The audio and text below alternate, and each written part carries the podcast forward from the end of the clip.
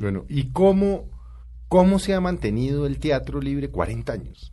Porque es que aquí vivir del teatro no es posible. Yo no, conozco. pues, que no, eso no es teatro. posible, eso no es posible. Eh, eso es, eso es eh, puro, Mendigando. sí, pura terquedad, pura, pura, digamos, eh, adicción. Eso es una adicción, es muy difícil eh, Es quitarse. pasión. Sí, es, sí, es, sí, es como la quieran llamar, es algo que uno no puede no hacer. Mm. Entonces, pues si uno... eh, La ventaja, digamos, es que eh, en todo este tiempo, pues hay una serie de personas que, que se han eh, vinculado a esto, digamos, eh, eh, desde intelectuales hasta empresarios, Por ejemplo. hasta empresarios que son eh, definitivos para eso. Pero, por ejemplo, ¿quiénes son? Porque es bueno ah, que por la ejemplo, gente diga sepa- usted, diga, digamos, pues, digamos, la ¿Quiénes gente están sepa Digamos, están en el, esto. el Grupo Bolívar es un patrocinador 1A. Ah, muy bien. Eh, eh, José Alejo Cortés es miembro de la Junta Directiva del Teatro Libre y es uno del- de, las personas más entusiastas, ¿no? Eh, eh, Guillermo Perry, que fue ministro de, de Hacienda. Hacienda, ¿no es cierto? Eh, Jean-Claude Besudo, gente así. eh, Elvira Cuervo, que fue ministra de Cultura y directora del Museo Nacional, ¿no? Sí. gente así, digamos. Y, y bueno, ha sido una lucha tremenda para que el Estado subvencione, aunque sea en mínima parte. ¿Lo hace? No. Sí, ya, eso, eso se ha avanzado algo. Sí. Espe- Sí, se ha avanzado algo. Sí, se ha avanzado ¿Y cómo algo. lo hace? Ah, pues eh, hay varios programas. Hay un programa que se llama Salas Concertadas. Entonces, eh, aparentemente, teóricamente, porque eso, eso es complicado todo, pero bueno, digamos que supuestamente el, la- el distrito, entre el distrito y el, y el Ministerio de Cultura, les dan a las salas, según una calificación que ellos hacen y un estudio y tal, Sí. Supuestamente los gastos de funcionamiento de esa sala, para que esa sala pueda pagar la luz, y El agua, la teléfono, luz, el etcétera, teléfono y exacto. la secretaria. Y eso es una forma de subsidio al público. Así es. Es una forma de subsidio al público. Claro. Entonces, bueno, ese es uno. Hay también eh, ayudas a la creación. Entonces, hacen convocatorias y entonces uno se presenta y se gana o no se gana una ayuda a la creación, etcétera, ¿no? Pero eso es una cosa que hay que luchar todos los años. Mm. Eso, eso, es una, eso es una pelea tremenda. Pelea Y uno permanente. eh, se desgasta muchísimo en, eh, en lo que llaman ahora la gestión, ¿no? Afortunadamente, digamos, en todos estos años el Teatro Libre ha podido conformar un equipo administrativo eh, y de gestión que hace eso porque, primero yo, personalmente, yo no tengo... yo, no lo veo usted haciendo. No, no, yo no en tengo esa, yo no tengo eso. No tiene la paciencia no, tocaría, no, ¿no? no, no, no tengo, no tengo la, sí, el chip para eso yo no lo tengo. Sí. Entonces, eh, afortunadamente, hay, hay una, hay, hay un equipo que no sabe, que, que hace eso. Pero es muy desgastante esto, es muy desgastante. la Pero debe lucha. llevar mucho tiempo, además, mucho muchos esfuerzo. años. Ahora, dicho esto, esto es universal. Esto es universal. Esto no es eh, Colombia, esto es, digamos que la, la política neoliberal ha llegado a las artes. Entonces, las, las disminuciones de los presupuestos para la cultura en el mundo entero han bajado enormemente. En países incluso como Alemania, como Francia, como Inglaterra. En este momento, por ejemplo, Inglaterra es un país que tenía una enorme eh, tradición de subsidio a las artes. Eh, las artes las están subsidiando ahora, el teatro concretamente, la lotería. Eh, y, y bueno, y tienen, y, y- y- y tienen que acudir cada vez más a la empresa privada, ¿no?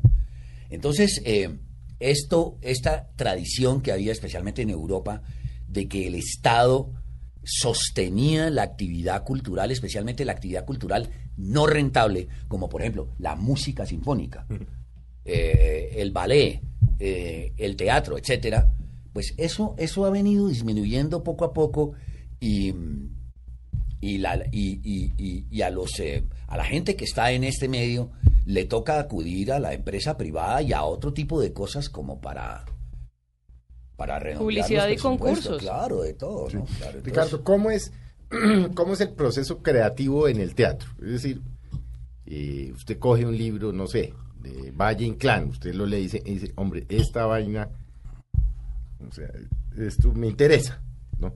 ¿Cómo es ese proceso creativo de volverlo una obra de teatro? O digamos, yo, yo trato de hacerme siempre tres preguntas, ¿no? Sí. Que lo primero es, ¿tengo algo que decir? Lo segundo es, ¿tengo con quién decirlo? Mm, Y lo tercero es, ¿creo que vale la pena decirlo? mm. Entonces muchas veces uno no es que se siente a escoger una obra, sino que la obra llega y lo escoge a uno, ¿no? Uno dice, esta es la obra que yo quiero hacer. Entonces se pregunta, ¿yo tengo algo que decir con esta obra?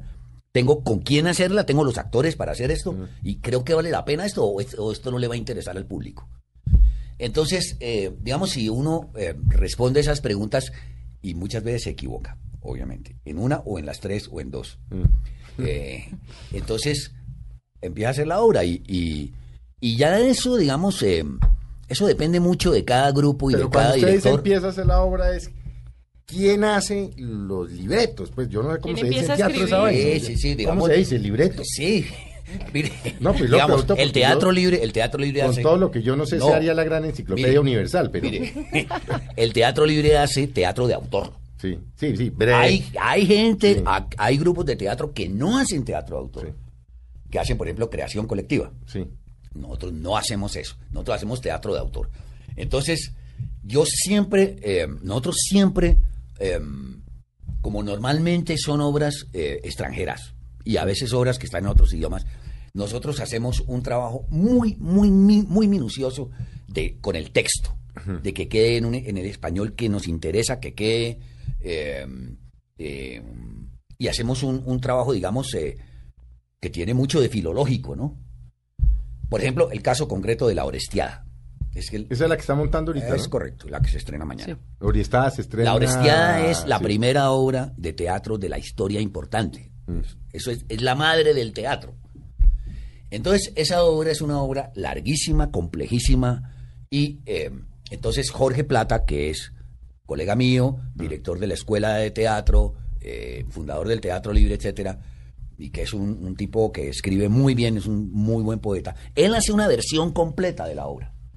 ¿Por qué? Porque la mayoría de las traducciones son hechas por traductores profesionales que no se han montado nunca en un escenario y no saben cómo suenan las cosas. Mm. Una cosa es una obra, por ejemplo, eh, de Shakespeare traducida por un eh, traductor profesional y otra cosa completamente distinta es una obra de Shakespeare traducida por un hombre de teatro que sabe cómo suena Claro, porque seguramente debería ser más académico. eso es definir. Lo primero es académico, lo segundo es real. Eso, eso sí, Entonces, siempre, no, siempre, y yo soy muy, digamos, eh, a mí me interesa mucho, yo siempre copio todos los libretos yo, yo, yo los paso al computador yo, porque tienen que tener una forma especial y una, una un formato. porque en, la medida que los va pasando, los libretos los va oyendo. Claro, los, va, los va imaginando. te va quedando en la cabeza, claro.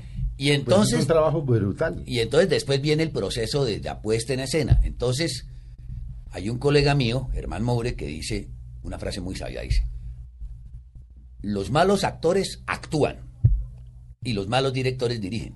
Mm.